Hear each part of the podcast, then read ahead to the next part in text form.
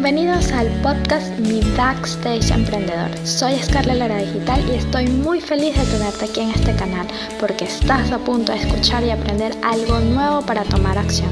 Así que prepárate para recibir cápsulas semanales de marketing para emprender de forma real, con tips, consejos y herramientas que te ayudarán a potenciar tu emprendimiento. La era digital por fin ha llegado. La veíamos lejos y hasta sonaba como el cuento de Pedro y el lobo. Eh, ¿Sabes cuál es ese cuento?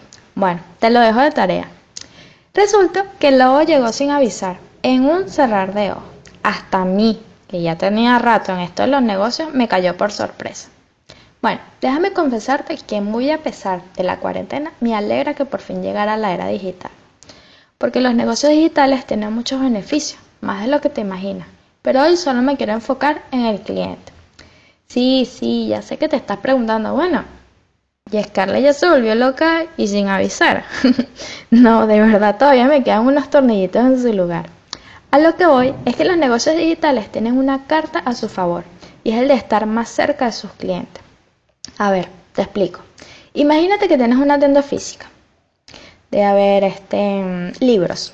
Ok, muchos estantes y libros clasificados por categorías y los últimos sacaditos del horno. Listo, todo lindo y bello. Entran clientes al negocio, hacen una ojeada, algunos compran, otros no, pero todo queda hasta ahí.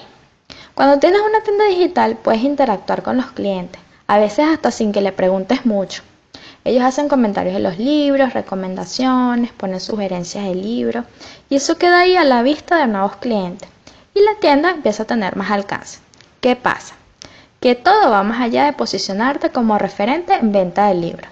También empiezas a conocer a tu cliente, sus gustos, necesidades, problemas, comportamientos, emociones. Al conocer todo esto es más fácil generar estrategias de venta y hasta para reponer inventario.